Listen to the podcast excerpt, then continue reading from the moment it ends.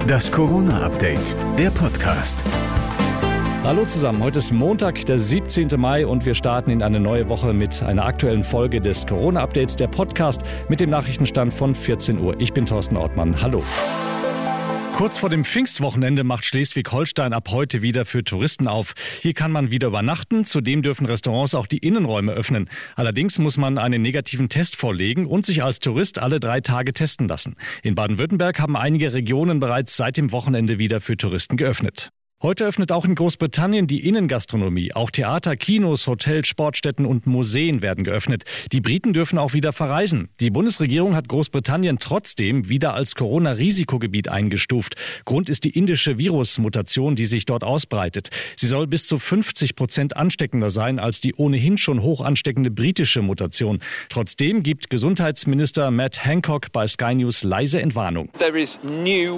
Es gibt erste klinische Daten der Universität Oxford Oxford, so Hancock, dass die Impfstoffe auch gegen die indische Mutation wirken. Aber sie ist klar ansteckender und breitet sich schnell aus. Wir müssen darum sehr wachsam bleiben. Wer einen Impfausweis fälscht, soll künftig härter bestraft werden. NRW-Justizminister Biesenbach will sich dafür einsetzen, und zwar beim Treffen mit seinen Amtskollegen der Länder im Juni. Die Kölner Polizei hat bereits eine eigene Ermittlungsgruppe gegründet, um Impfpassfälscher aufzuspüren. Bei einer Autokontrolle wurden nämlich mehrere gefälschte Blanko-Impfpässe gefunden, mit dem Namen eines Kölner Arztes. Er hat bereits Anzeige erstattet.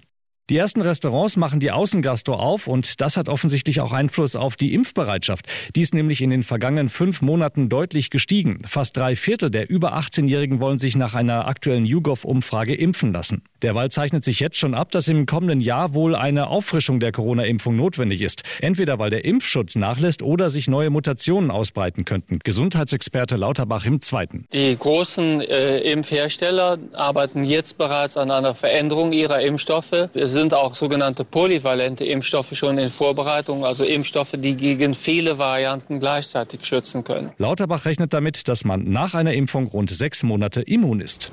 Das war das Corona-Update, der Podcast vom 17. Mai.